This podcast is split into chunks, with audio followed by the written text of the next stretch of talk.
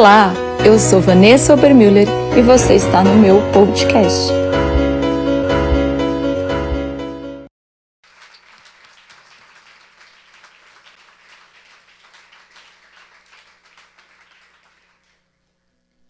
Amados, abra comigo lá em Hebreus 4:12. Não é, tá, o meu texto chave, mas eu quero começar te dando essa referência. Para a partir daí a gente começar a construir aquilo que Deus tem falado no meu coração.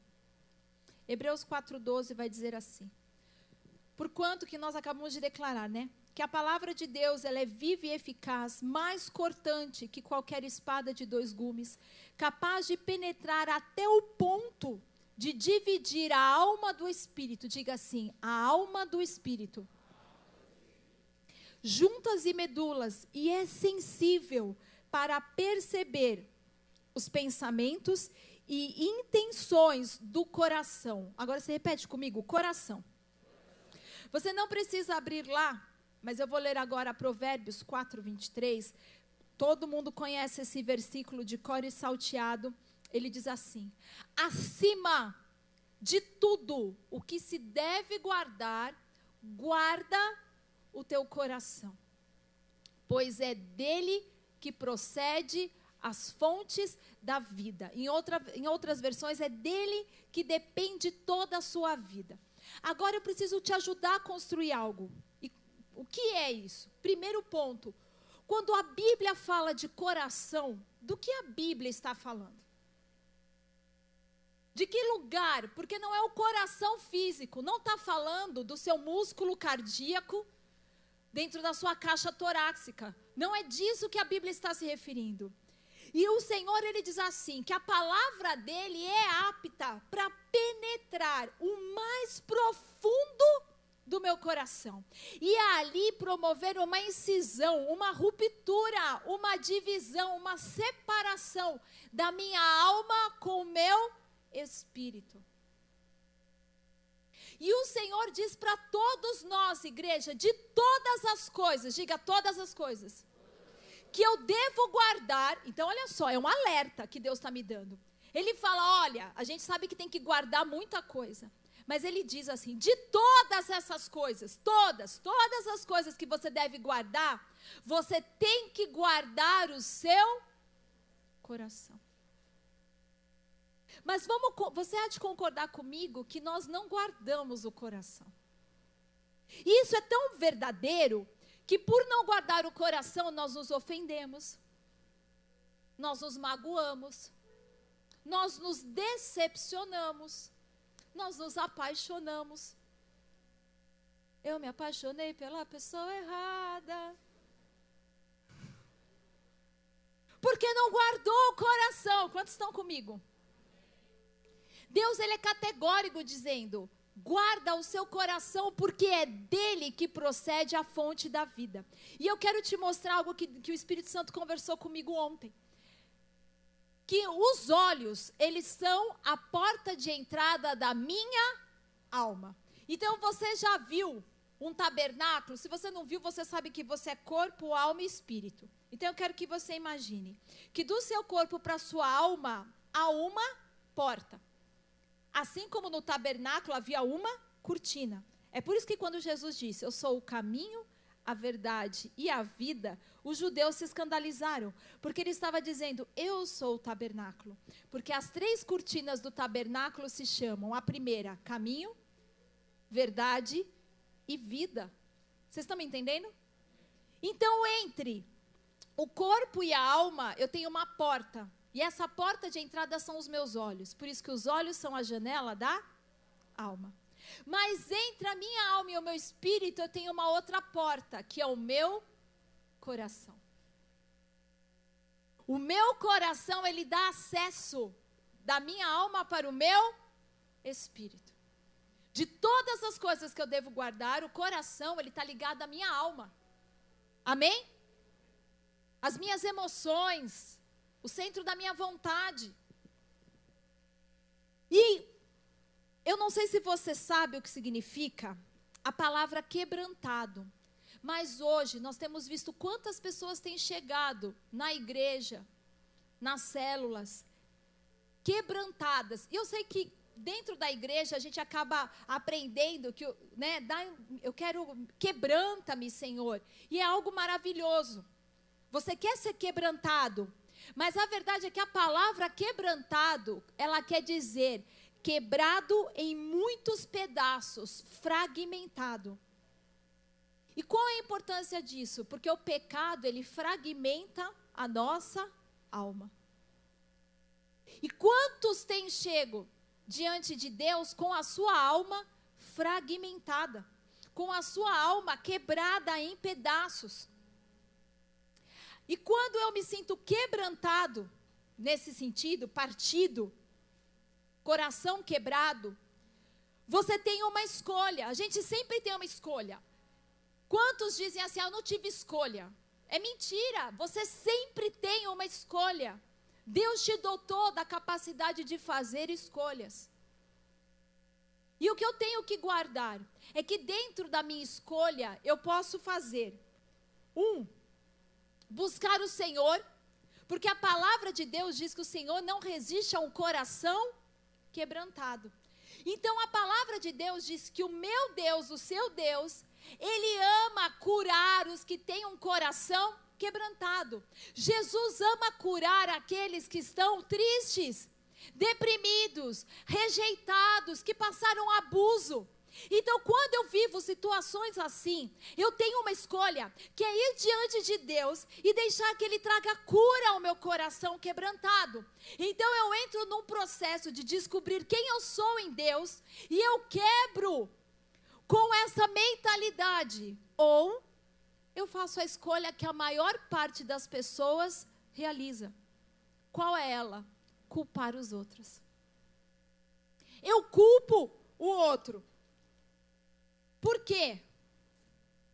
Porque quando você culpa o outro, você perde poder. A gente, você só pode lidar com aquilo que é sua responsabilidade. Quando eu responsabilizo o outro, eu não tenho mais poder de mudança. E aí o que acontece? Por começar a responsabilizar o outro pela minha dor, o outro pela minha situação, o outro pela minha insatisfação, o outro pela minha tristeza, pela minha depressão, pelos abusos que eu sofri, pela vida que eu levo. Eu começo a desenvolver uma mentalidade de vítima. E essa mentalidade me, me leva a esconder a minha dor. E é aqui que eu quero começar a construir algo com vocês. Quase todos nós passamos por situações onde há dor. Uma criação difícil, uma convivência difícil, um trauma, uma perda, uma traição, um abuso, uma rejeição. Mas quando eu não tenho, não tomo a escolha de deixar Cristo me curar, eu vou esconder a minha dor. Então eu encontro um lugar dentro de mim aonde eu possa escondê-la. E quando isso acontece, eu começo a me tornar uma pessoa desconfiada e eu começo a controlar a minha dor. Vocês estão me entendendo? Eu vou começar a controlar a dor que eu sinto. Então, eu começo a querer lidar com isso e ter algum tipo de controle sobre o que aconteceu comigo, escondendo a minha dor, escondendo a minha ira. Você já viu pessoas que passaram situações onde elas foram tão feridas que agora elas se tornaram pessoas iradas? Mas elas vivem tentando controlar a ira, esconder a fúria que elas sentem. Quem nunca viu? Você vai conversar com alguém, a, a pessoa muda a cara. Você sabe que a pessoa já está transtornada. Mas ela está tentando ter controle daquilo. Vocês estão me entendendo? Quem está me entendendo diz a mim. E então, ao fazer isso, eu dou acesso a um espírito de controle. E esse espírito controlador é Jezabel. Jezabel é um espírito de controle e manipulação. Então veja como quantas pessoas que têm dores, ofensa, rejeição, abandono, começam a se colar, colocar debaixo, dando acesso para espíritos de controle. E o espírito de Jezabel, ele vai ter acesso e vai controlar você, muitas vezes através de uma linhagem familiar. Onde alguém ferido vai entrar em acordo com esse espírito. Me feriram, e agora eu começo a entrar em acordo. Ao invés de deixar a palavra de Deus renovar a minha mente, eu começo a concordar que eu não merecia, que eu sou uma pessoa injustiçada, que ninguém vê o meu valor. E eu começo a entrar em acordo com o espírito de, de controle. Então eu escondo a minha dor, mas esconder a dor cura? Não. Esconder a dor não cura. Quando você controla a dor, você está dando acesso para Jezabel. E ela começa a controlar as vidas, não apenas a sua, mas tentar interferir nas que estão ao seu redor e os seus relacionamentos. Dentro da igreja, dentro de casa, o casamento, o ministério. Normalmente, quando a gente vê né, esse poder espiritual atuando em mulheres, existem alguns padrões. Nós vemos sedução e manipulação. Existem algumas características. Jezabel, ela sempre atua através de comida, gente que gosta de ficar cozinhando, mas é só para trazer os outros para perto. Lágrimas e sexo. Repete comigo, com, repete comigo. Comida, lágrimas e sedução, sexo. Agora, com os homens, a gente vê muitas vezes esse espírito de controle com ira, diga ira, e intimidação. Só as mulheres falaram, homem, vamos lá, homens, diga ira, ira. e intimidação. Agora abre comigo no texto base, 1 Reis 16.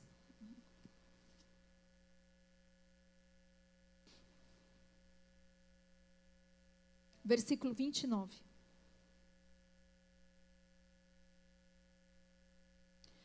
No ano 38 do reinado de Azá em Judá, Acabe, filho de Onre, se tornou o rei de Israel e governou durante 22 anos em Samaria. Ele fez o que era mal diante dos olhos do Senhor, o Deus de Israel. E de todas as suas atitudes foram ainda perdão, e todas as suas atitudes foram ainda piores do que qualquer um dos que haviam reinado antes dele. Acabe considerou que não teria qualquer importância cometer os mesmos erros de Jeroboão, filho de Nebate, e fez pior. Então Deus fala que se levantou um rei em Israel e que esse rei fez o que era mal diante dos olhos do Senhor, mas não apenas fez o que era mal, ele fez o pior do que todo mundo que tinha passado antes do que ele. E ele não considerou, né, diz assim, é, a importância de acabar cometendo os mesmos erros de Jeroboão. Fazendo pior, ele casou-se com Jezabel, filha de Baal, rei dos Sidônios, e passou a devotar o seu culto ao deus Baal.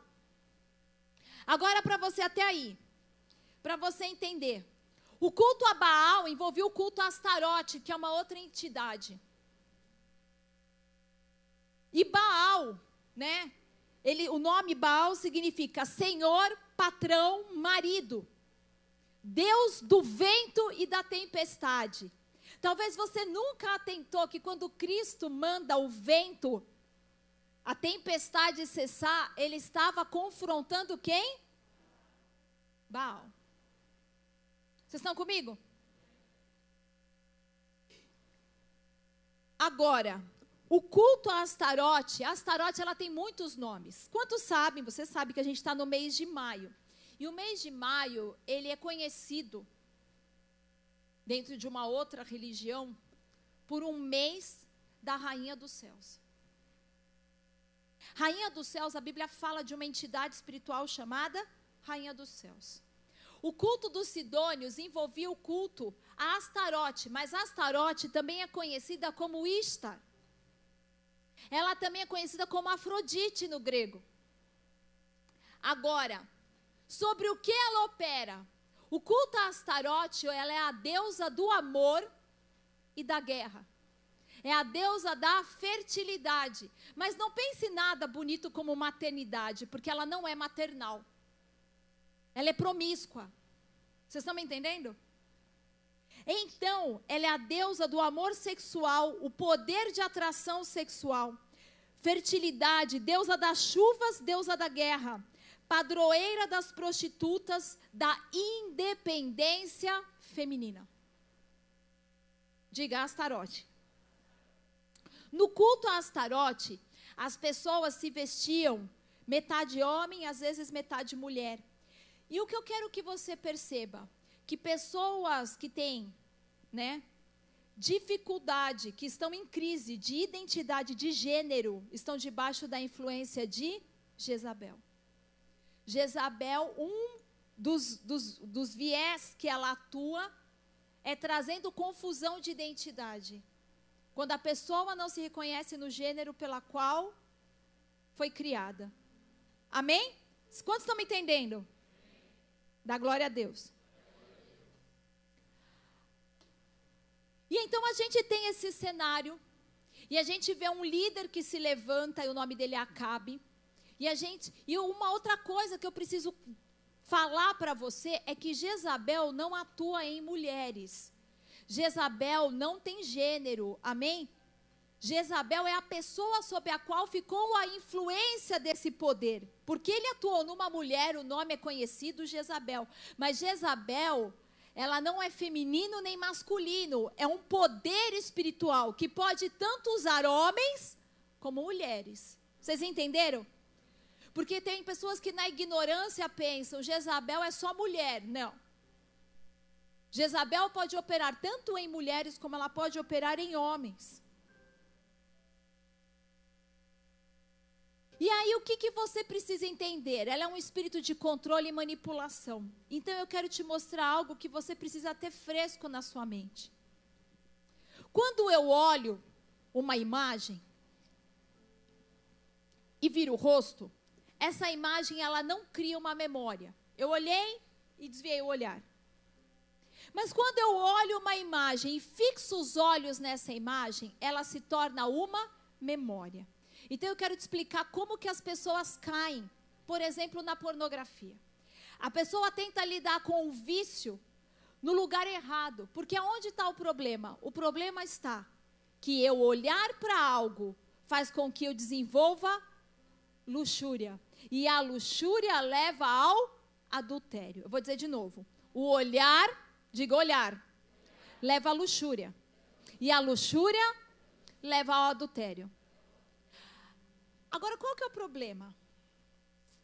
Que quase tudo que a gente assiste hoje, as pessoas têm pousado o olhar em coisas que levam à luxúria.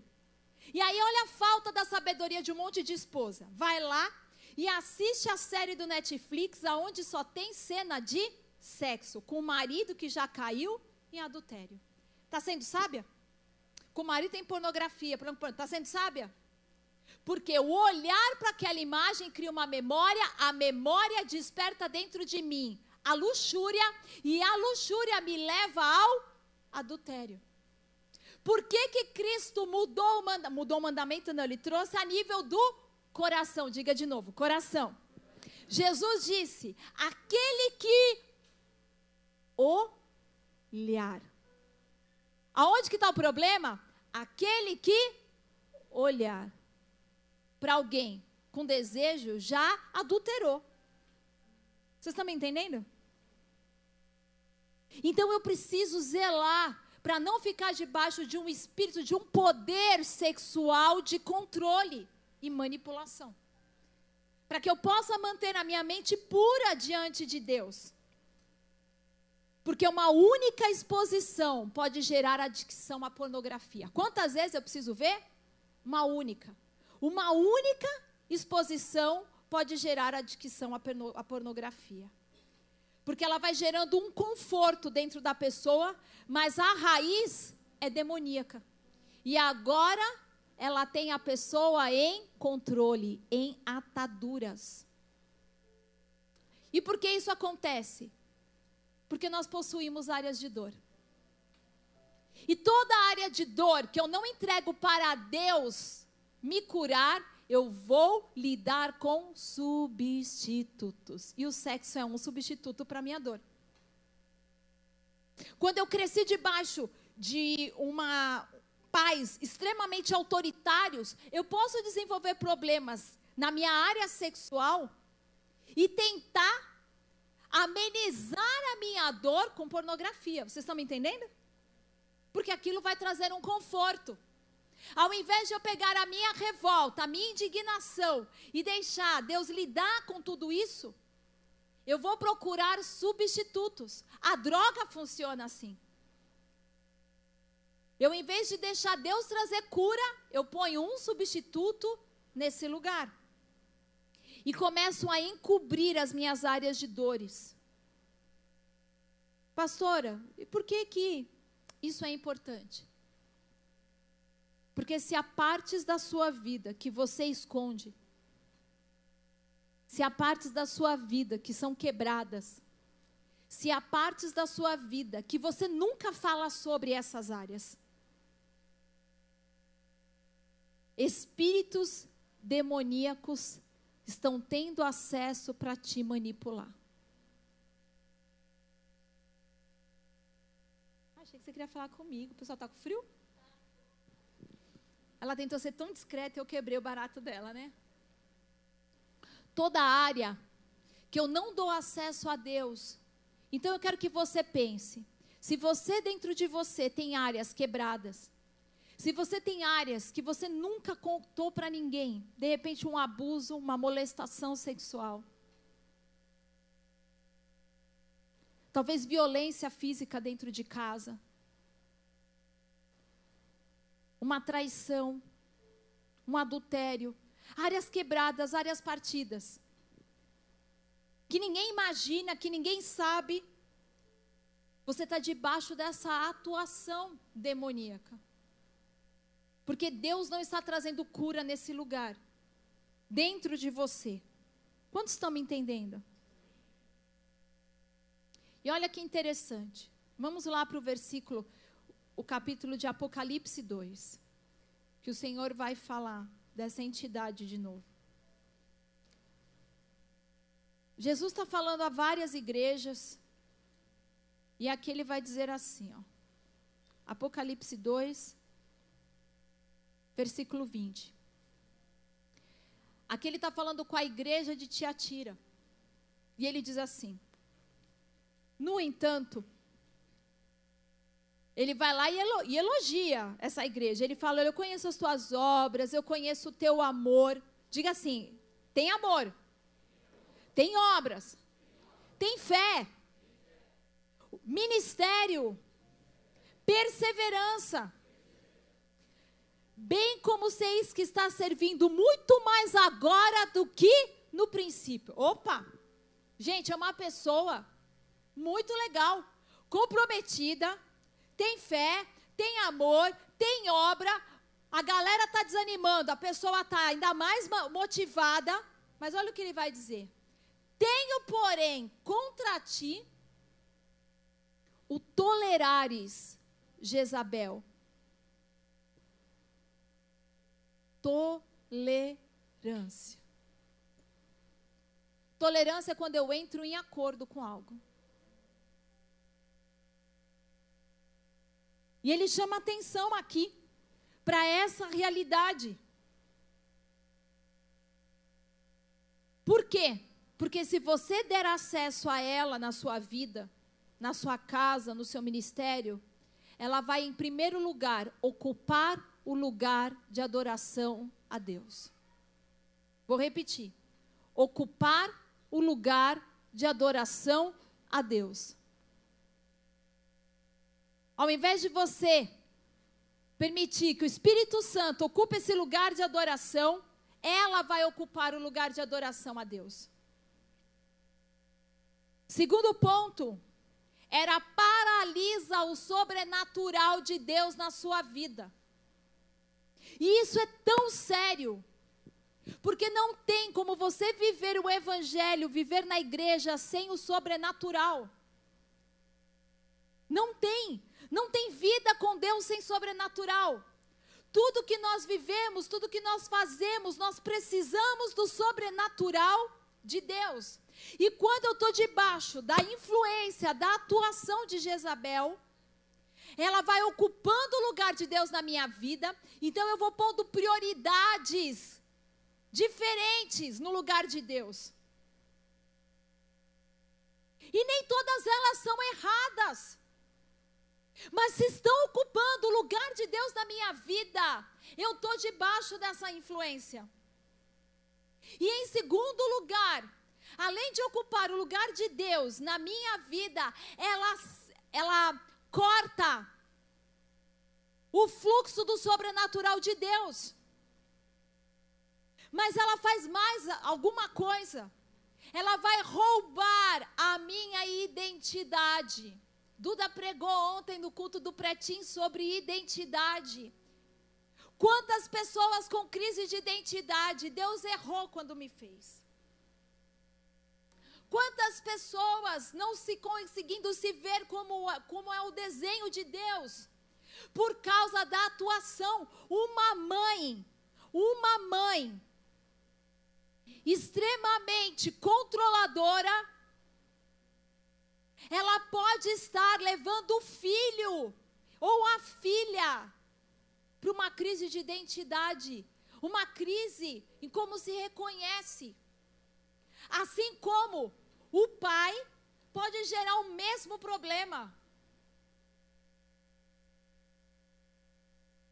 Ela destrói relacionamentos, porque ela fica te mantendo ocupado. E quando eu estou ocupado, eu vou perdendo conexão. Você já viu o marido que está sempre ocupado em casa? Ele vai perdendo conexão.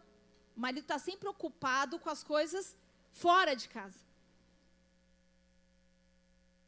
A empresa, o trabalho.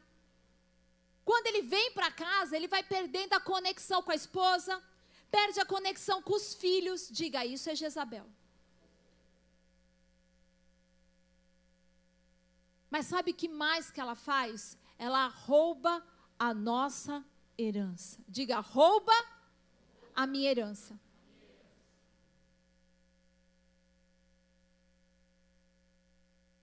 A mensagem de Jesus era sobre o reino de Deus.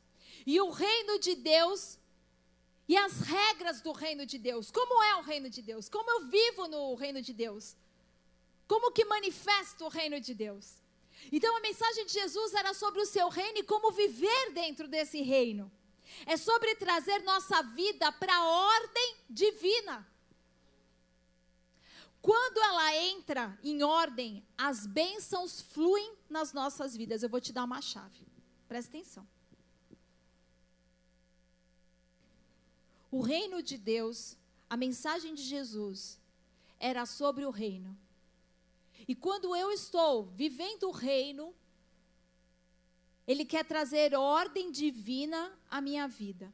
Quando a minha vida entra em ordem divina, eu passo a experimentar as bênçãos de Deus sobre mim. Vocês estão me entendendo? Agora acompanha comigo. O Espírito Santo ontem me levou, quando eu vi essa palavra ordem, algo apitou. E ele me fez ir para Gênesis. Sempre Gênesis.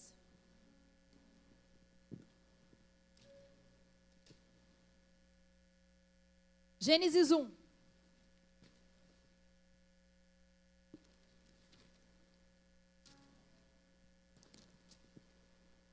Acho que o livro de Gênesis eu sei citar ele de trás para frente inteiro. De tanto que eu leio o livro de Gênesis. E olha só como que começa. Todo mundo conhece. No princípio, Deus criou céus e a terra. E aí a gente tem uma quebra, vai para o próximo versículo e diz: E a terra estava sem forma e vazia. E o Espírito de Deus se movia sobre a face das águas. E disse Deus: haja luz. Aí sabe o que você vai ver em Gênesis? Deus estabelecendo ordem em todas as coisas. Deus começa separação entre a luz e as trevas. Depois ele começa a trazer ordem. O ajuntamento das águas eu chamo mar, o ajuntamento da terra, da porção seca eu chamo terra. Então ele pega e começa a colocar cada coisa em ordem. Agora eu quero que você pense em você. Por quê? Porque Deus fosse, foi colocando uma ordem até que ela chega num legado chamado crescei, multiplicai, sujeitai, dominai a terra. Amém? E ele te coloca num lugar de abundância o jardim do Éden. Então vamos lá de novo. Deus veio estabelecendo uma ordem. E cada vez que essa ordem era cumprida, porque ele vai se agradando, ele diz: muito bom, muito bom, muito bom. Eu tenho uma capacidade, uma habilitação sobrenatural, depois que tudo foi entrando em ordem, para multiplicar e habitar num lugar aonde a presença dele está e aonde eu tenho vida eterna. Quantos estão me entendendo? Quando você se converte, qual é a primeira coisa que Deus traz ordem? Ele vai fazer separação entre a luz e as trevas. É a mesma coisa da ordem de Gênesis. Ele faz separação entre a terra e o céu. Quando ele faz separação entre luz e trevas? Quando ele diz, haja luz. Ele manifesta a luz de Cristo para separar luz e trevas dentro de você. A Bíblia fala que nós éramos, por natureza, filhos da ira. E que o Senhor nos transportou do reino das trevas para a sua gloriosa luz. Que luz é essa? Diga, de Cristo. E se eu deixo o Espírito de Deus que paira sobre as águas. E eu poderia ministrar profundamente isso, linkar com o batismo e a coisa vai acontecendo, essa separação na minha vida. Ele começa a trazer ordem em cada área da minha vida. Cada área da minha vida que eu deixo o Espírito Santo colocar em ordem, ele vai me habilitar para crescer, multiplicar. E o Senhor então me coloca num jardim do Éden. Ali eu tenho acesso à vida eterna. Vocês estão me entendendo? Agora isso parece tão simples. E eu fiquei tão de cara quando Deus começou a ministrar isso comigo. Porque onde está a nossa dificuldade? Pela fé, no que Jesus fez, eu acesso às bênçãos. E quase tudo tem uma forma correta de se fazer. Quando eu faço aquilo da maneira correta, eu acabo funcionando corretamente. Quando eu tento fazer algo do meu jeito, eu vou causar dano. E o Senhor nos criou para nos relacionarmos com Ele, para que Ele traga ordem à minha vida. Agora, quando eu estou desalinhado, a violação à ordem gera destruição. Então veja bem, quando eu me desalinho com o que Deus quer, a violação à ordem de Deus, eu começo a ter áreas na minha vida em desordem, eu vou trazer destruição. Tudo que eu não coloco debaixo da ordem de Deus, eu vou trazer destruição. Tudo foi colocado em ordem desde o princípio. Jesus expressou que o reino de Deus precisa ser colocado em que ordem? Em que lugar o reino de Deus? Busca primeiro, ele falou busca terceiro. Busca depois você trabalhar. Busca depois você casar. Foi isso que Jesus falou? Agora, sabe qual é o problema? Eu vejo nos relatórios vocês falando: eu estou numa derrota financeira, eu estou cheio de dívida, eu não prospero, eu não faço isso.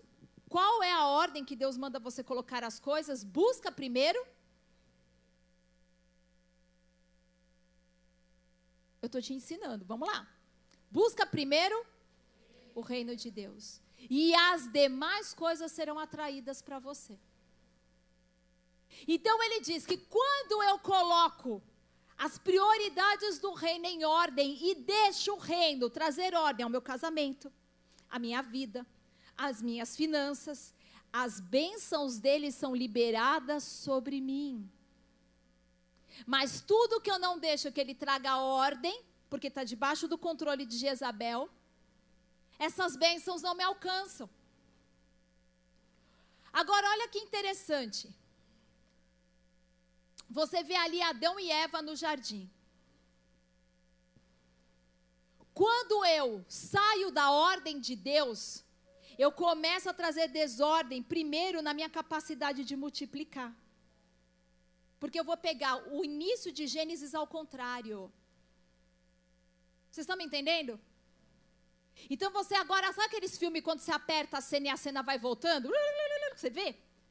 Deus colocou ordem no mundo, e ele começa a pôr cada coisa no seu lugar, até que ele libera uma palavra sobre o homem de multiplicação e depois coloca ele no jardim. Quando o homem peca, você sai do jardim. Você perde a primeira coisa, a capacidade de multiplicação, e você começa a ir até um lugar chamado caos. O que, que é caos? Falta de ordem. No princípio, Deus criou os céus e a terra e ficou um completo caos, por quê? Porque Satanás entrou. Toda área da minha vida que está um caos, quem está dentro dela?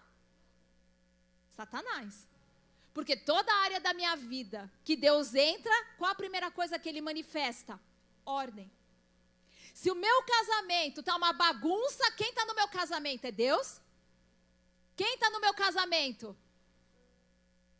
Porque na hora que ele entra no meu casamento, ele vai trazer ordem. No meu relacionamento, filho com pai. Se está uma bagunça, quem está lá dentro? Quando trago em ordem, quem está lá dentro? O Espírito Santo. Amém? O medo de Adão é o medo que a cultura promove hoje. A desordem sempre traz medo. Gente que está fora da ordem de Deus, morre de medo de não conseguir pagar as contas. Morre de medo, tem medo de tudo.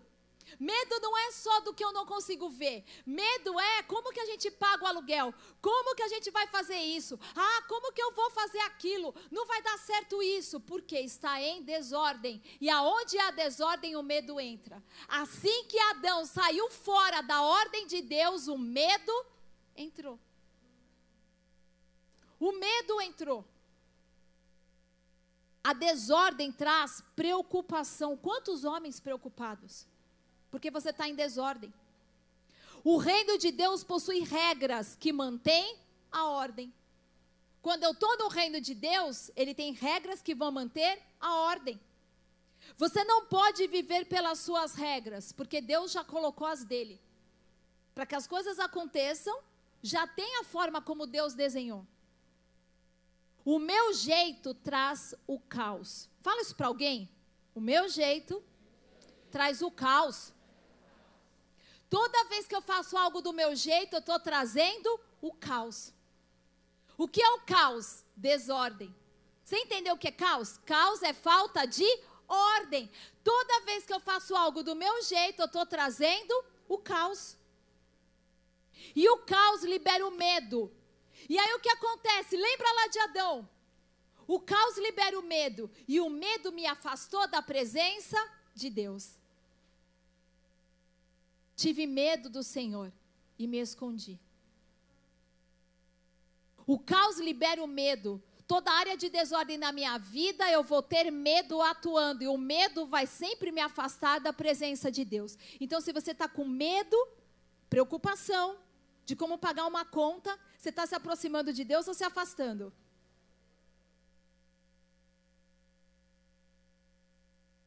O medo nunca vai te trazer para perto de Deus. O medo sempre vai te levar para longe dele. Ah, eu estou com medo que o meu casamento vai dar ruim.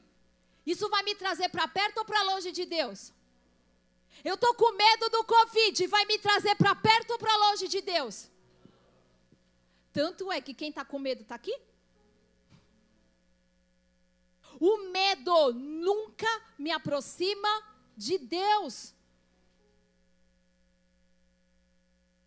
Agora, o meu jeito traz desordem, que é caos, me afasta da presença de Deus.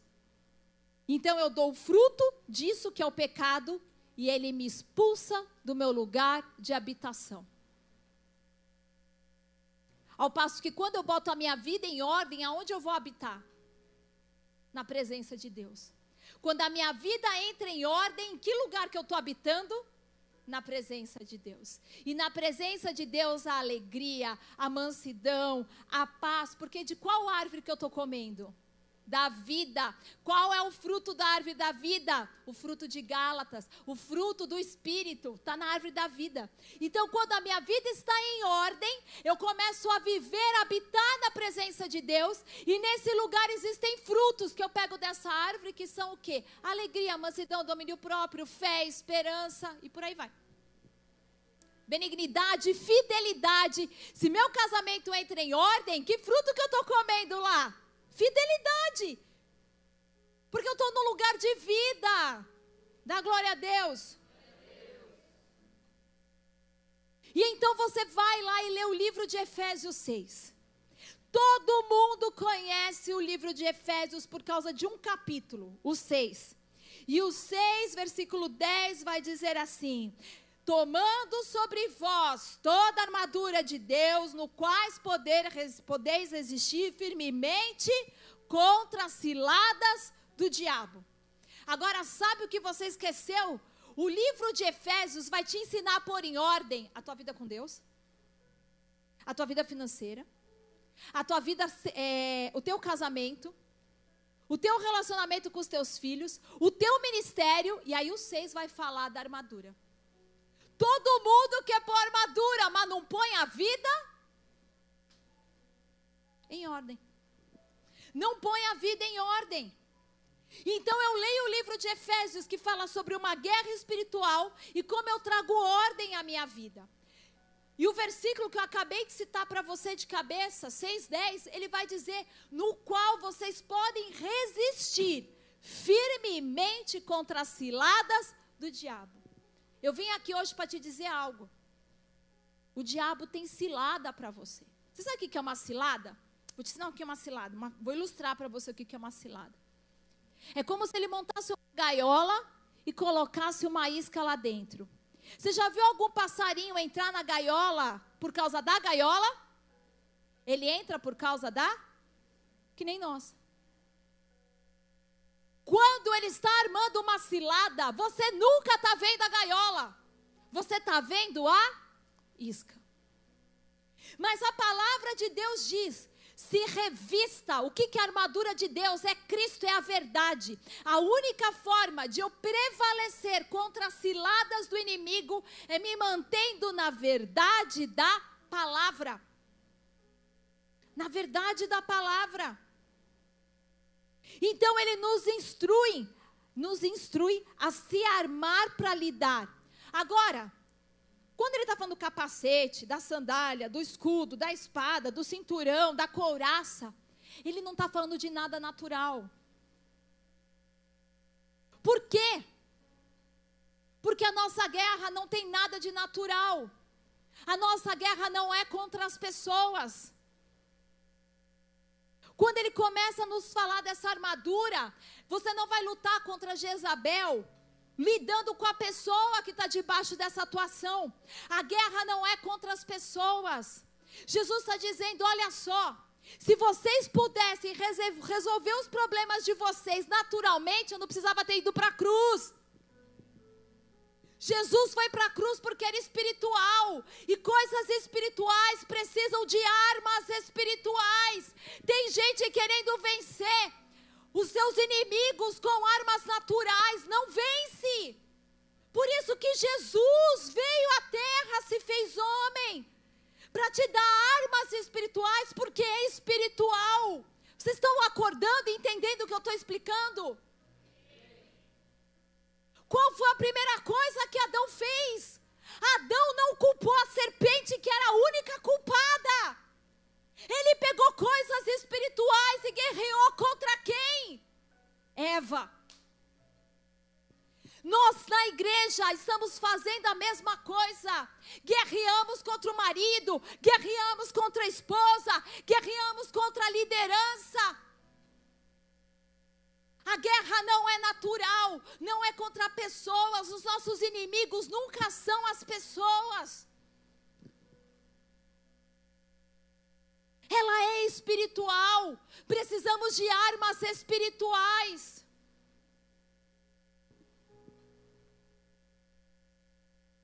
A desordem de Adão fez ver Eva como inimiga, não a serpente que era o poder espiritual operante. Deus fala o que aconteceu, Adão. Ele não fala, olha, é porque uma força espiritual está me atacando. Ele não falou. Ele não percebeu a gaiola.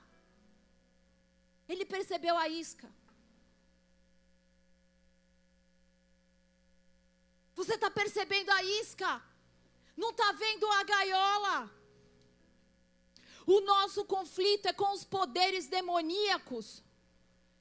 No entanto, eles funcionam através das pessoas.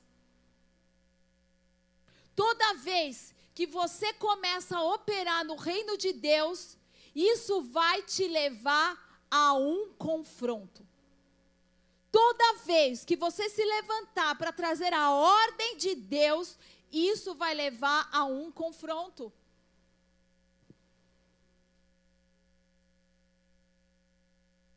Cutuca o seu vizinho do lado que está tentando dormir. Você quer ver como eu te explico espiritualmente o que está acontecendo? Você acha que você está cansado. O que aconteceu com o profeta Elias quando ele confrontou Jezabel? Ele foi para debaixo de uma árvore dormir. Dormir. Você está debaixo de atuação de Jezabel. Essa é uma prova na sua vida que você está debaixo da atuação de Jezabel.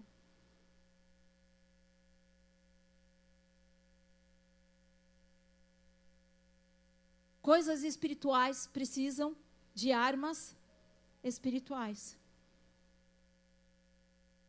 Olha só, o livro de Efésios, se você quiser abrir comigo para registrar, se você anota, grifa, glória a Deus, pela obediência do seu coração, porque você vai ver algo. Olha o que ele vai dizer, ele vai falar assim, Efésios 6,10. Concluindo, fortalecei-vos no Senhor e na força do seu poder. Tem alguma coisa natural nisso? É espiritual. Fortalecei-vos no Senhor e na força do seu poder. É espiritual. Aí você vai lá para o versículo 11, ele vai dizer assim: fica firme. Aí você vai lá para o 13, ele vai dizer assim: resiste firmemente.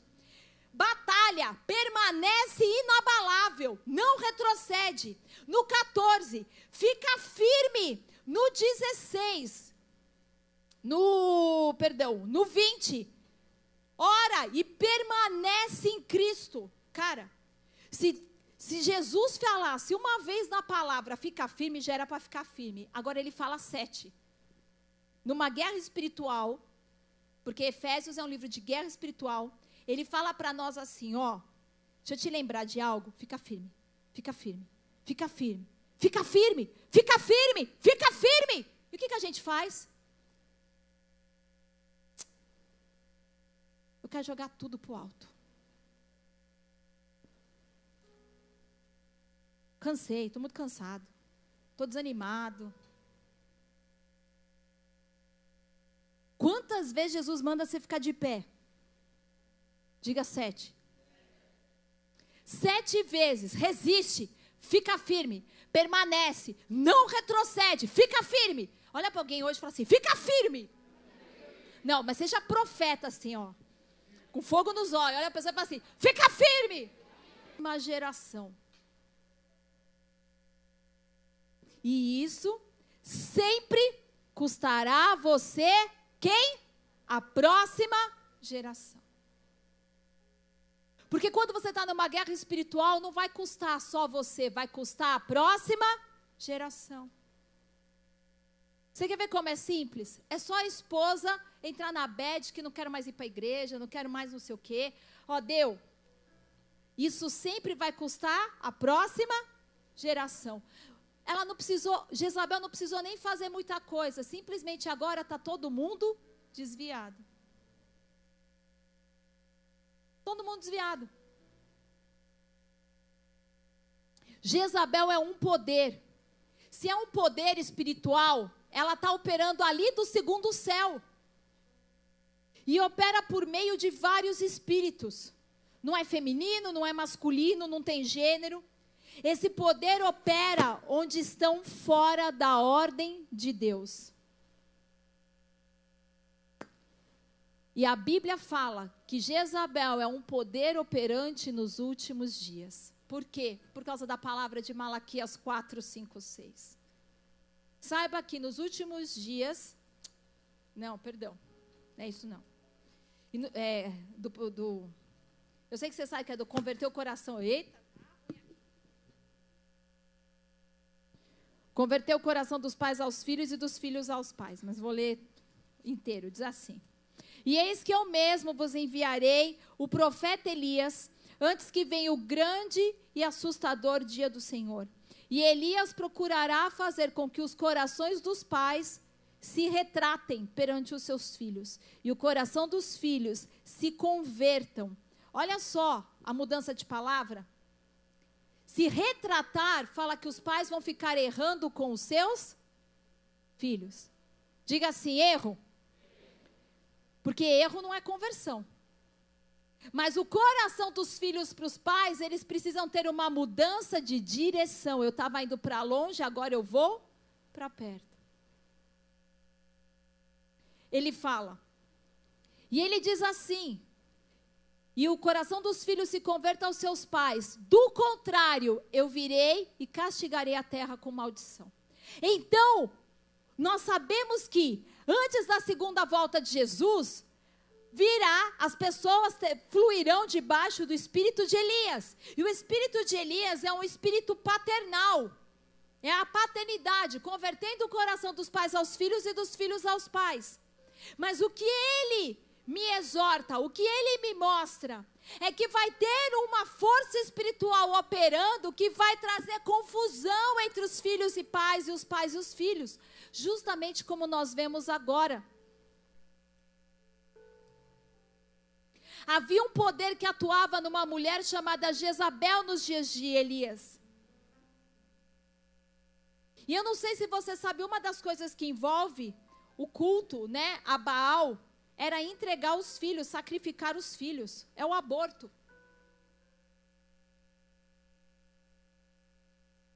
Então, por trás desse culto a Baal havia perversão sexual, mudança de gênero, igualdade de gênero, sacrifício de crianças.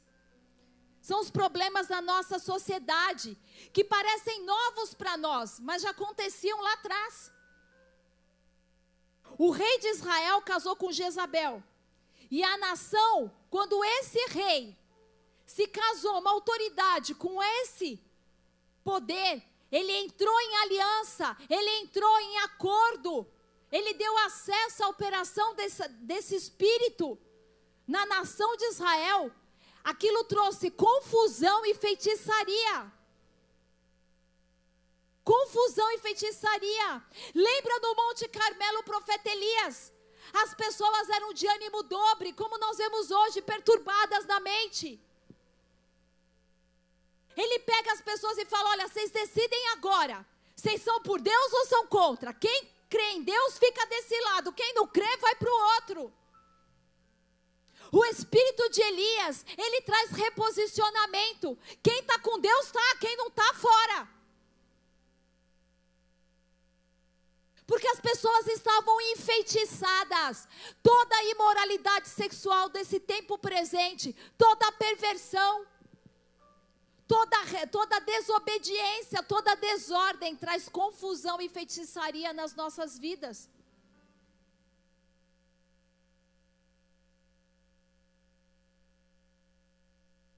O que, que o profeta Elias fala? Traz ordem, está uma desordem aqui, tudo misturado. Gente que acha que pode adorar a Deus desse jeito, que não pega nada, que está tudo bem. Ele traz ordem, ele faz separação, trevas e luz. Quem é luz para cá, quem é trevas para lá.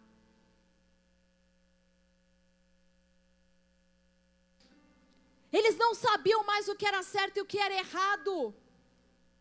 Elias reúne as pessoas e começa a confrontar a confusão na cabeça delas.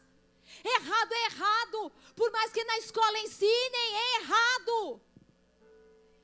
E o certo é certo. Independente do governo, independente das leis, o certo de Deus é o certo e o errado é o errado.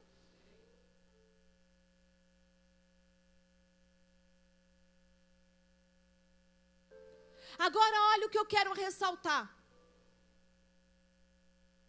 A mesma unção que foi derramado sobre Elias para trazer fogo do céu vai ser liberada nesse tempo, porque nós estamos lutando contra o mesmo principado, contra a mesma entidade. Se nós queremos ver uma liberação de gerações, a guerra é a mesma. Agora, se eu tolero isso na minha casa, no meu casamento, na minha igreja, o que adianta ir para a rua protestar? Vou falar de novo. Que adianta você ir lá para a Avenida Paulista, reclamar do que está acontecendo, se você não traz ordem na sua vida, dentro da tua casa, dentro do teu casamento, dentro da tua igreja? Porque as nossas armas, elas são espirituais. Você precisa colocar em ordem, porque quem não tem a vida em ordem não tem algo que você não funciona no mundo espiritual. Diga assim: se eu não tenho a vida em ordem, eu não tenho autoridade. Só tem autoridade quem tem a vida em ordem. Agora você imagina que triste, um pai que não tem a vida em ordem numa área, querendo orar pelos filhos. Tem autoridade?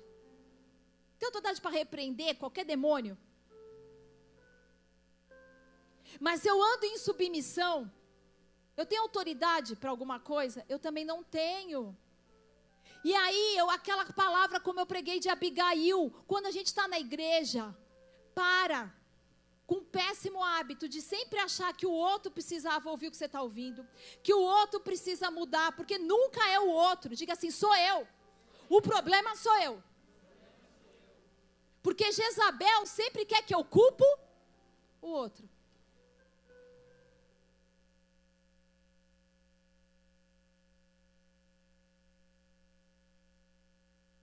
Quando Adão e Eva caíram, em nenhum momento eles sentiram medo da serpente. Eles sentiram medo de quem?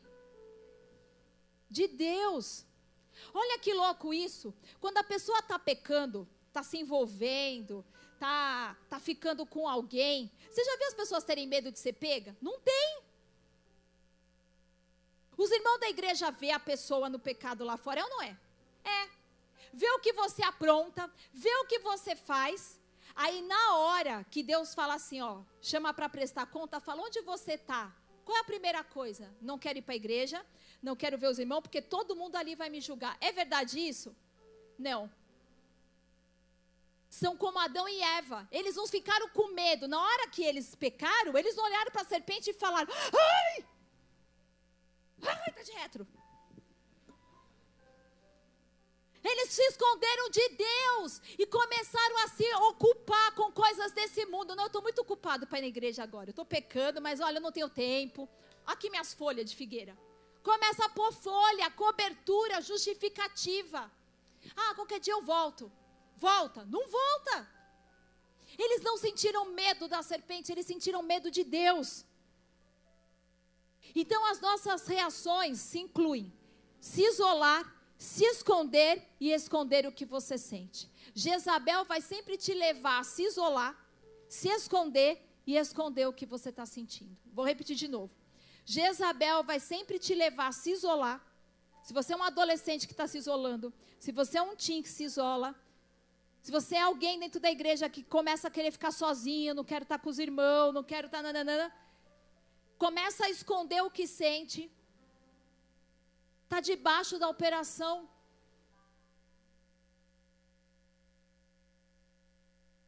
O medo irá lançar você no modo controle ou uma reação para controlar.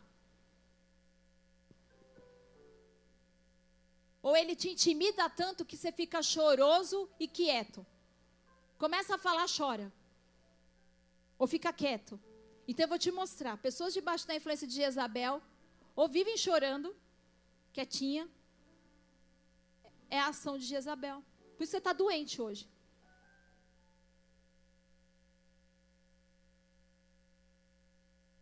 Ou você se levanta, ou você se retira. Porque ela vai te intimidar e esse espírito te manipula para que seus filhos façam o que você quer. Você já viu uma mãe debaixo de Jezabel? Ai, se você me ama, você vai fazer isso. Jezabel. Quer ver Jezabel com o marido? Não tem conversa hoje. Você vai dormir lá na sala. Jezabel. O marido. Não, porque se você me amasse, me respeitasse, você não fazia isso. Jezabel.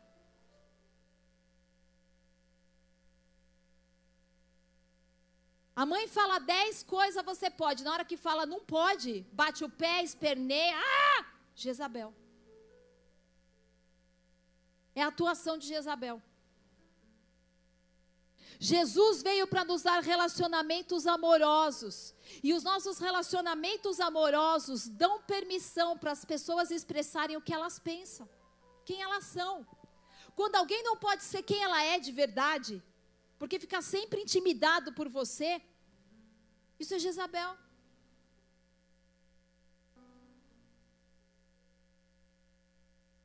E esse espírito, quando ele tem acesso a um fruto que é produzido na sua vida.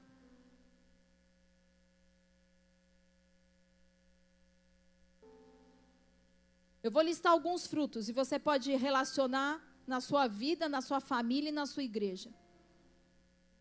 Em todo e qualquer tipo de relacionamento que você possui. Agora, o grau de influência vai de leve a total controle. Se você sente um medo profundo de rejeição,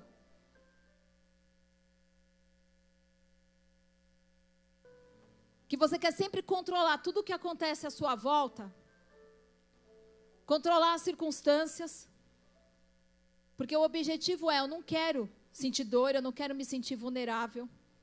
Não quero me ser ferido de novo. Eu já vi gente falar assim: ai, olha, eu nem quero entrar nesse processo de novo, porque, olha, eu tenho medo de me sentir como eu me senti, eu vou desistir. Jezabel. Ou chega, por exemplo, a pessoa e fala assim: olha, e aí? Falaram de mim? Foi? Marido vem em ministração, daqui a pouco. que é? Falaram de mim? Tá falando de mim? Vocês falaram de mim? Jezabel. Ou vice-versa. Tá indo lá falar de mim para quem? A esposa quer passar por uma ministração, vai falar da nossa vida para quem? Jezabel. Ela sempre traz controle, te impedindo de se abrir para Deus e receber cura.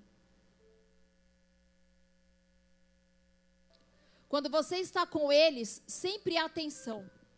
Pessoa que está debaixo de ação de, de Jezabel, assim como se você vai num velório, né? O luto, as pessoas ficam tristes, não é? A gente tem vontade de chorar, porque é tudo muito triste. Você sente quando a pessoa, ela, ela é irada, ela está tensa, muda a atmosfera, a rejeição. Então, primeiro ponto, medo profundo de rejeição. Segundo, frequentemente, dese... frequentemente desempenha o papel de vítima nunca tão errado. Quem conhece gente assim? Vai, vai, vai vir do cafezinho. Nunca está errado, levanta a mão. Agora, quem é assim? Eu nunca estou errado. Glória a Deus pela tua vida. Olha lá, duas irmãs aqui foram honestas. Três, quatro. Vamos lá, quem é que fala? Eu nunca estou errado, levanta a mão. Sabe que não te impede de levantar a mão? Diz assim, fala assim para alguém do teu lado, orgulho. Jezabel. Raiz profunda de orgulho.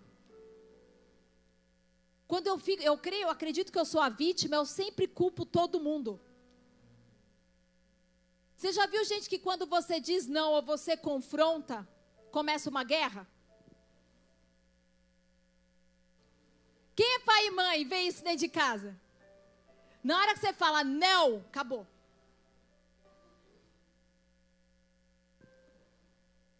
O que isso significa? Limites.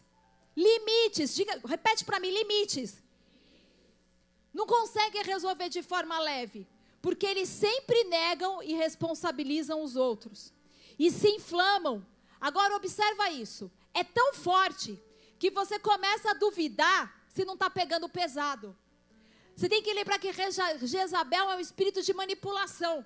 Então você chama essa pessoa, põe no gabinete para confrontar e começa a falar: olha, isso aqui, isso aqui é controle, é não sei o quê, bibibi, bibibi. Ou a pessoa nega veemente, não é verdade, eu não fiz isso, não é assim, eu não concordo. Ou ela começa a ficar de vítima, culpa os outros e começa a chorar, que daqui a pouco você estava pensando, nossa, meu, poxa vida, acho que eu peguei pesado. Você começa a se sentir mal. Porque ela joga, vira o jogo, para que você se sinta mal.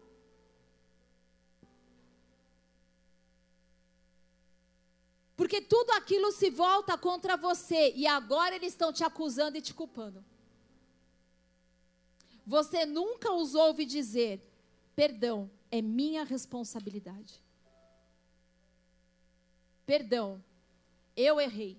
Perdão, são os meus sentimentos. Perdão, são os meus pensamentos. É sempre do outro. Você não consegue nunca trazer luz, porque a pessoa, você fala assim, mas não, não, não, não, não, não, não, não. São rancorosas, nunca perdoam de verdade. Gente debaixo de Jezabel tem um, um backup diário. Faz backup das coisas e põe na nuvem. Aí você pensa assim: me perdoou. Até a próxima discussão. Aí faz o backup na hora. Tá aqui do dia. Você fala, meu, mas você não me perdoou, já está jogando a cara de novo. Muita gente se identifica, né? Quer ver outro ponto? Que é a atuação de Jezabel? Ingratidão porque são amargas. Então elas sempre acham que é você que deve alguma coisa a elas. Nunca fala, meu, obrigado por essa oportunidade, obrigado por ter feito. Não, você está sempre devendo alguma coisa. Nada que você faz está bom. Outra coisa que Jezabel atua, bajulação. Qual que é a diferença de bajulação e honra? Porque a gente deve honrar a Deus e as pessoas, a palavra de Deus diz lá em Romanos que você deve ter o outro em mais honra do que você. Mais honra do que você. Qual, como eu sei que eu estou bajulando e não estou honrando? Primeiro, eu tenho que me beneficiar disso. Segundo, eu não estou honrando a Deus. Eu só quero tirar proveito dessa situação. Então a pessoa te dá presente, posta lá no Instagram que te ama, faz não sei o que, até que você faça algo que a pessoa não gostou, acabou, morreu. Distorce a comunicação. Você fala A, ouve B. Cria confusão, desunião e divisão. No momento que você discorda, a uma cortada abrupta. Pessoa levanta, sai andando, acabou. A fisionomia muda. Você lembra de Caim, debaixo de Jezabel? O Senhor vai lá e confronta, porque a vida dele estava em ordem. A vida de Caim estava em ordem. Abel trouxe o melhor para Deus. A vida de Abel estava em ordem? Gente, vai lá e pega essa chave para você parar de ficar reclamando que está aí passando perrengue. A vida de Abel estava em ordem? Estava. Abel era um adorador. Quem que ele buscava primeiro? O reino. Ele era generoso? Ele era. Ele trouxe o melhor do melhor do melhor para Deus. Agora, como que foi? É o cara que chega antes, é o cara que tem o coração. Agora, como que foi a oferta de Caim? Passados dias, ah, quando chegar perto eu resolvo. Faz de qualquer jeito. Ele pegou o fruto do próprio esforço dele Esqueceu que com Deus existe ordem. Qual que é a ordem de Deus? Sacrifício envolve sangue. Ele trouxe fruto da terra, e apresentou para Deus. Aí Deus falou para ele o quê? Te aceito porque você é meu filho. Porque o que, que as pessoas falam? Não, mas eu fiz o melhor que eu podia, esse é o melhor que eu posso, está aqui tudo que eu posso, esse é meu tempo livre. Deus falou: não, tem uma ordem no meu reino. No reino de Deus, para você ser próspero e abençoado, existe uma ordem. E a ordem é essa. Você não respeitou a ordem, agora tem confusão. Qual foi a resposta de? Ele assumiu e falou: Me perdoa, Deus. Da próxima eu vou fazer direito, eu vou acertar. O que, que ele faz? Só acaso é o babá do meu irmão? Porque ele já tinha matado o irmão. Sou babá do meu irmão? Quando ele toma uma bronca de Deus, ele ficou bem? O Senhor fala assim: Caim, não é certo que se você fizer o que é certo, trouxer ordem e não dar acesso a Jezabel, essa entidade que está atuando no teu coração, você vai ser louvado por mim? Por que, que o, o seu semblante mudou? Você já viu gente que você chama atenção na hora fecha a cara? Você só pode falar que a pessoa é maravilhosa e que faz tudo certo. Você nunca pode ir lá e dizer assim, está fazendo besteira.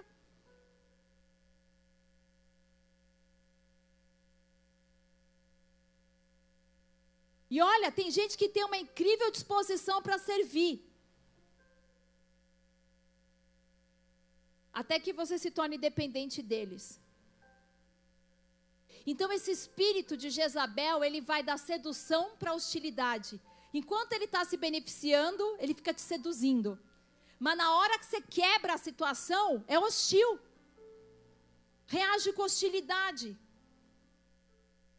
Se você é um líder, um pastor, eles vão minar todo mundo ao seu redor.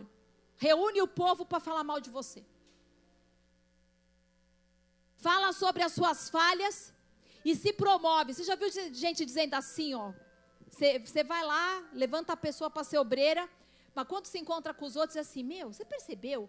Pastor assim, a pastora assim, não sei o quê. Nossa, eu acho que Deus me trouxe aqui, né? Porque é justamente para me ajudar nisso. Vocês perceberam que eles têm esse problema nessa? São super espirituais, eles são resposta de oração. Falam mal e são tão bons nisso que você nem percebe. Como eu sei que as pessoas estão sob a influência de Jezabel? Porque todo mundo que está atuando nesse espírito, quem fica perto deles, esfria. Vou dizer de novo. Quando eu começo a andar com alguém que está debaixo de Jezabel, eu não tenho vontade de estar perto de Deus, eu começo a esfriar.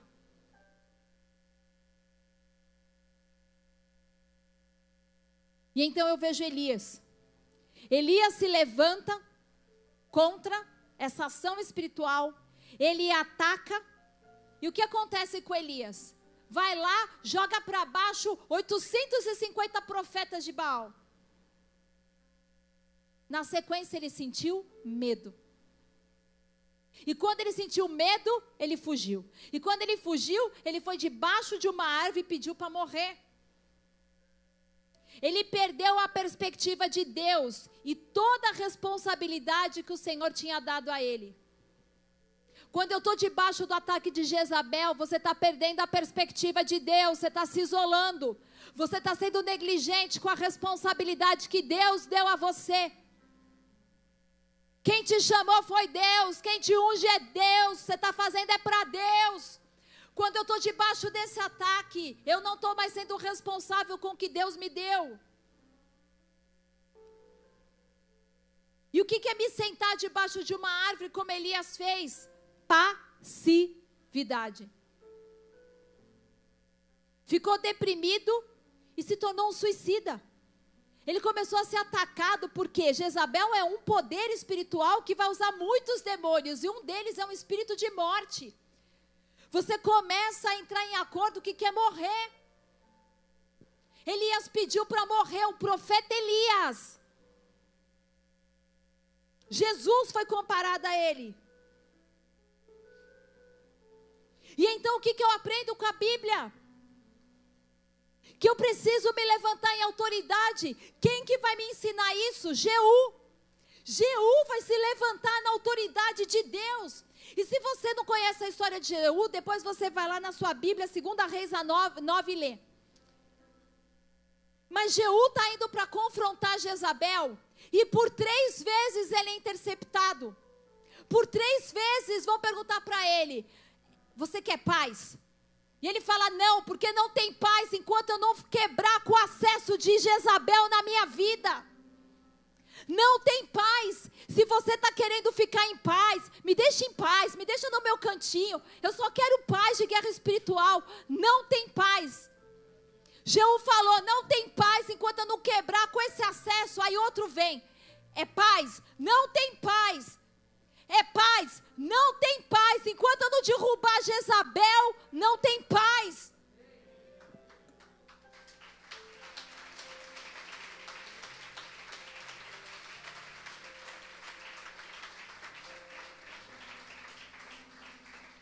Vê que esse espírito se opôs à autoridade de Jeú. E aí o que, que Jezabel faz? Ela vai lá, se pinta, porque é um espírito de sedução, manipulação e controle, se põe na janela. Agora olha qual é a sacada de Jeú. Jeú fala, e tem eunuco aí com ela? Aí dois, três fala, tem. O que, que é um eunuco? O eunuco é alguém que teve, ó, cortado. Mas no mundo espiritual, o que, que é um homem eunuco?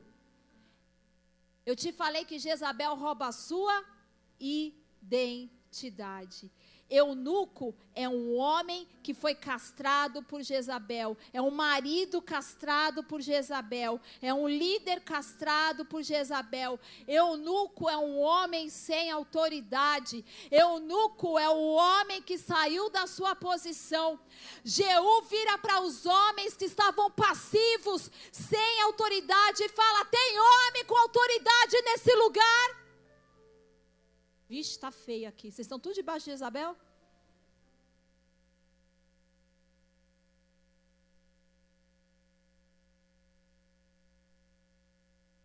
Ele fala, agora empurra ela para baixo. Agora, onde Jezabel estava? Diga, numa torre. Alguém sabe o que, que torre na Bíblia é? Quando você quer orar, você pede para fazer o quê? O que, que vocês pedem? Faz uma torre de. Você sabe o que joga Jezabel de baixo? Você precisa tirar ela da sua vida de oração. Vocês estão me entendendo? Torre é um lugar de oração. Quantas pessoas na igreja sem orar? E a gente está aqui, vamos guerrear contra isso, vai orar, vai orar. Era 70 pessoas na oração das 10. Ontem foi, quem foi que orou ontem? Foi Kailane? Quantas tinha? 27. 26. Os eunucos estavam servindo de Jezabel. Aonde está o povo na oração se levantando? Pelas suas casas, os maridos guerreando, declarando: Eu vou me levantar na torre de vigia. Temos que reconhecer e nos arrepender por tolerar isso em nossas vidas. Porque Jesus confronta a igreja. Tenho contra vocês tolerares Jezabel. Você tem sido passivo e tolerante, permitindo que ela opere. Se Jezabel é um espírito, você precisa ser espiritual.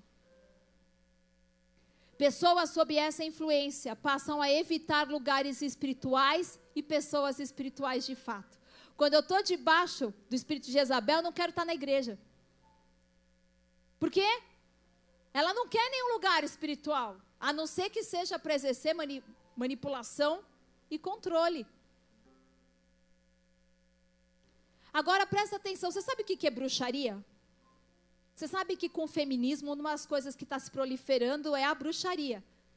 Porque a bruxaria está ligada à Wicca. E a Wicca é o que? O empoderamento feminino. Sabia disso, né? Você sabe o que é bruxaria? Se alguém fala assim, nossa, eu acho que eu estou debaixo de bruxaria. Como você sabe isso?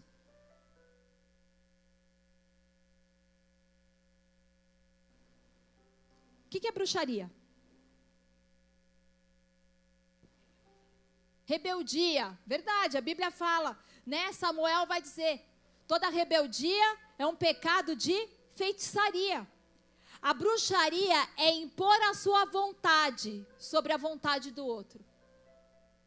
Toda vez que alguém está impondo a sua vontade sobre a, sobre a vontade do outro, está atuando em bruxaria. Por quê? Porque a bruxaria, ela sempre ultrapassa os limites.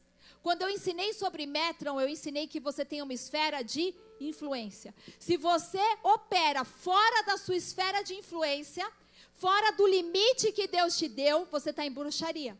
Deus colocou Adão numa esfera de influência. Se ele quisesse operar fora daquilo, ele estaria operando em bruxaria.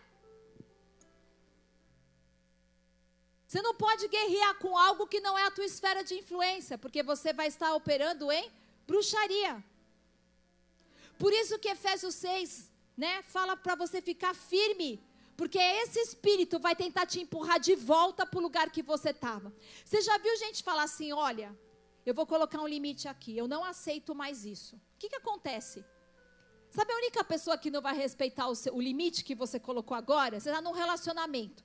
Aí você fala: olha, eu não aceito mais isso, a gente não vai namorar assim, eu não quero isso, eu não quero que você me toque assim, eu não quero desse jeito. Quem é que se revolta? Quem se beneficiava da sua falta de limite. Você colocou, agora a outra pessoa não está feliz. Mas você precisa permanecer firme no limite. Vocês estão me entendendo? Precisamos nos alinhar. Toda área da minha vida que eu coloco em ordem com Deus, Ele pode me capacitar para derrubar esse espírito. Quando você coloca limites para os seus filhos e eles imediatamente ficam com raivas, raiva, traga ordem.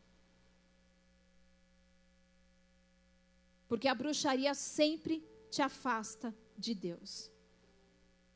Para finalizar, que hoje é culto de ceia. Quase todo mundo sabe sobre como opera o espírito de Jezabel. Mas eu comecei te dizendo que quando eu tenho dor no meu coração, ferida, ofensa, abuso, vergonha, trauma, e eu não abri essa área para que Deus me cure, eu fico debaixo de um espírito de controle. E a maior parte das pessoas hoje ficam debaixo da influência de Jezabel, porque não são curadas. E por eu não ser curado, eu me abro para a operação desse espírito.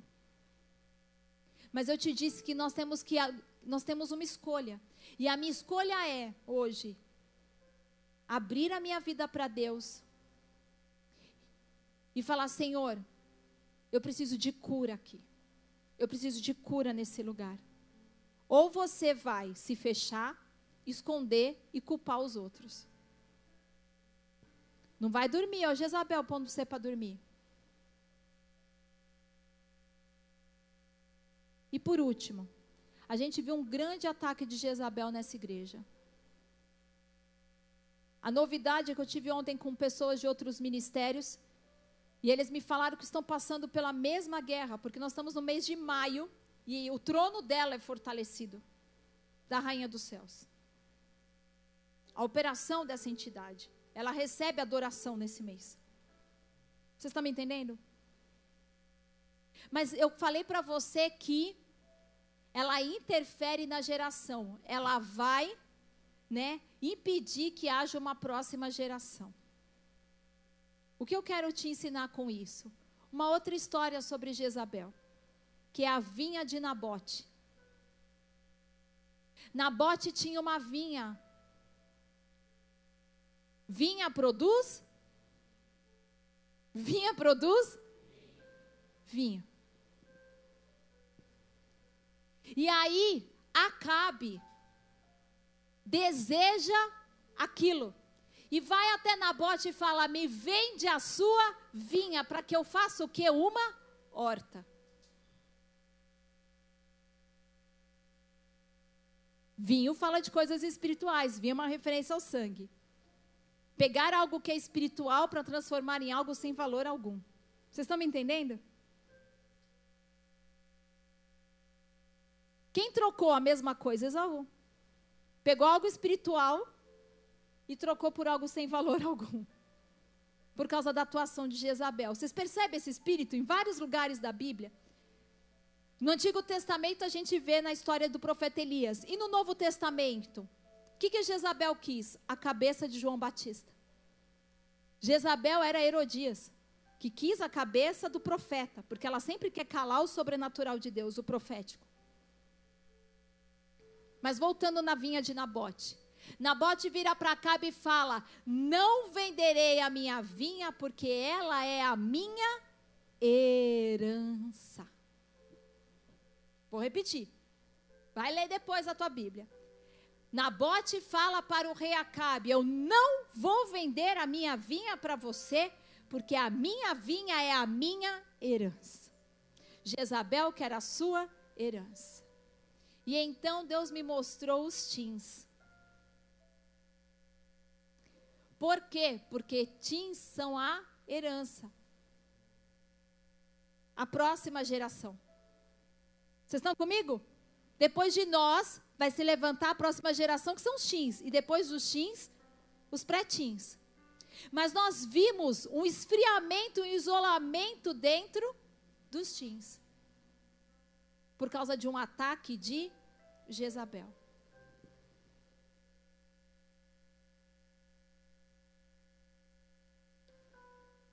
Quanto tempo nós estamos orando para Deus mostrar o que estava acontecendo? Então Deus me levou nessa passagem e falou: aqui está o ataque que você viu nos teens, por causa da geração. Vocês se levantaram no poder de Deus, então Sempre tem um obstáculo para que não tenha a próxima geração. Então, no terceiro aniversário, no meio de uma guerra, ao invés das pessoas resolverem as coisas em relacionamento amoroso, sendo atacados, divididos,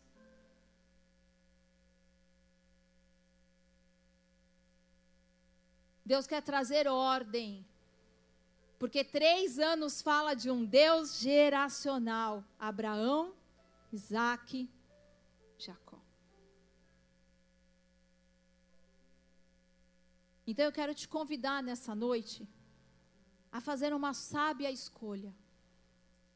Porque a guerra nunca é contra você. A guerra são contra as áreas da sua vida que você deu acesso. Se eu não tomar responsabilidade pela operação de Jezabel na minha vida, ela permanece atuando, me desligando de Deus, tirando a minha autoridade, me impedindo de viver em responsabilidade e me arrepender.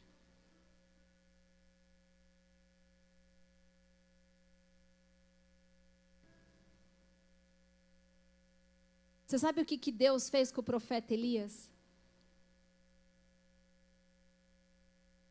Ele alimentou Elias. Noite de Santa Ceia tem sempre um banquete. Deus quer nos alimentar. Lembra aqui, é um espírito. Nós precisamos de armas espirituais. Mas você tem que trazer a sua vida em ordem. Tudo que está fora da ordem de Deus não vai ter a bênção de Deus sobre não vai fluir as bênçãos de Deus. E eu preciso deixar Jesus curar. Porque ele fala que Isaías 61, ele veio para os que estão quebrantados. Ele veio para aqueles que estão em pedaços. Ele veio para de esconder a parte feia de Deus, para de esconder das pessoas. Vem brigando o caminho inteiro, chega aqui na esquina, Vou pôr a minha cara espiritual e abençoado. A minha cara da irmã do coque. Não tem cura. Tudo que eu estou escondendo, eu estou dando controle, eu estou debaixo de um espírito de controle. Eu quero te convidar agora a fechar os teus olhos. Nós não vamos cear primeiro. Nós vamos nos arrepender primeiro. Porque a palavra de Deus diz que aquele que se, que se aproxima da mesa do Senhor se aproxime, se aproxime de forma digna.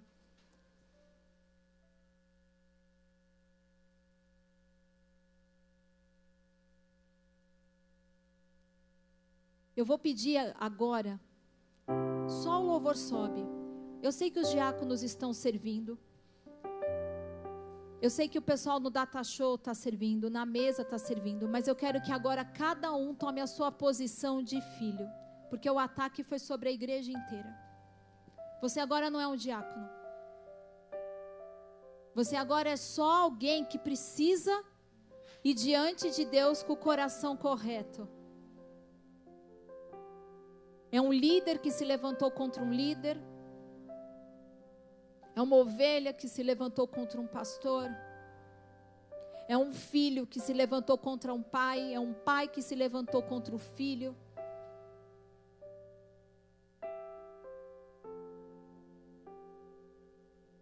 É tão lindo porque Deus é o único que conhece o nosso coração.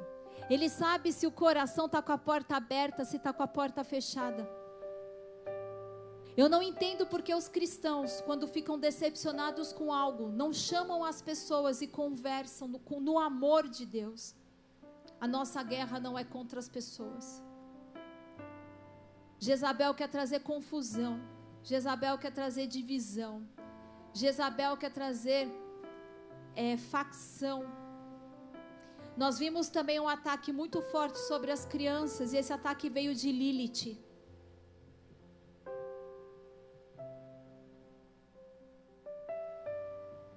Mas também a influência de Jezabel. Quando a sua resposta é violenta, quando você reage com violência, violência não é só bater, violência é gritar. Violência é se levantar indignado e sair andando. Isso é violência.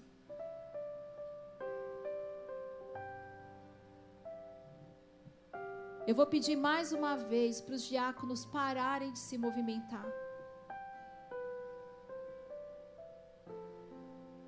Todos nós precisamos nos arrepender.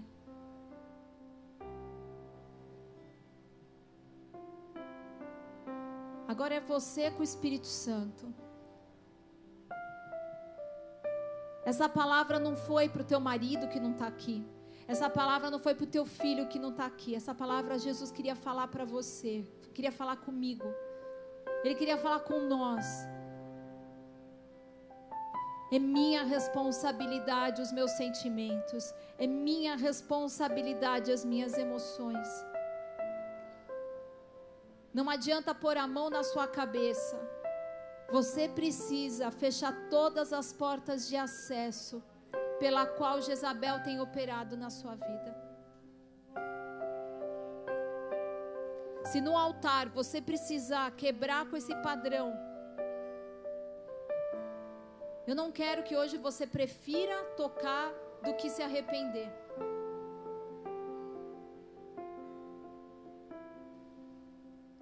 Abre o teu coração para o Espírito Santo. Abre o teu coração para o Espírito Santo. Fecha os teus olhos. Não se distrai mais. A Rebeca vai ministrar o louvor. Deixa o Espírito Santo falar no teu coração. Deixa ele trazer cura.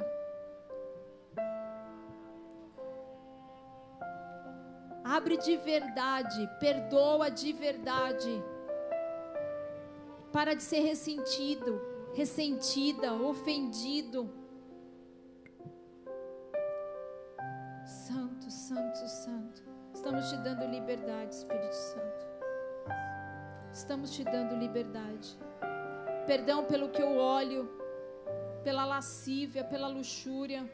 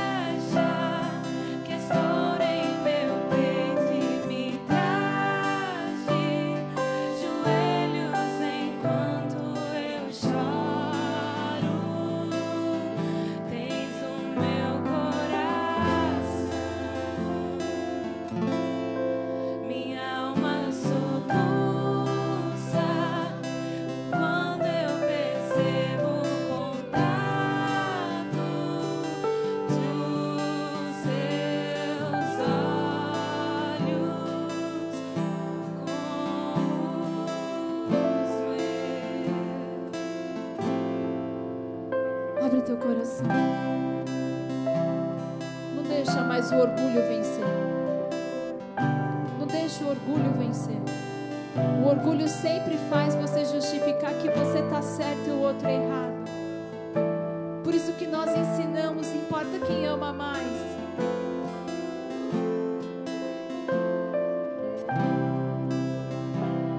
Eu quero que você imagine Jesus.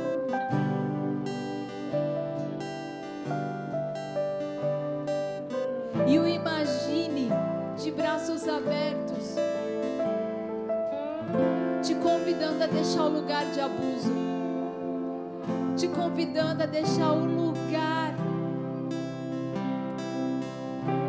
de traição, de rejeição lugar de abandono, lugar de carência.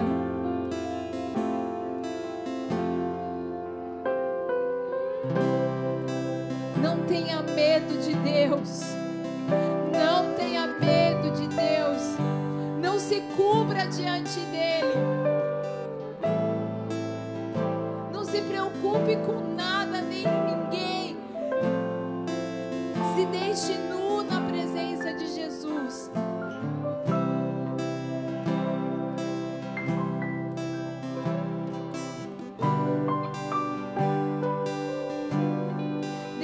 Fazer a separação. Deixe Jesus dizer: haja luz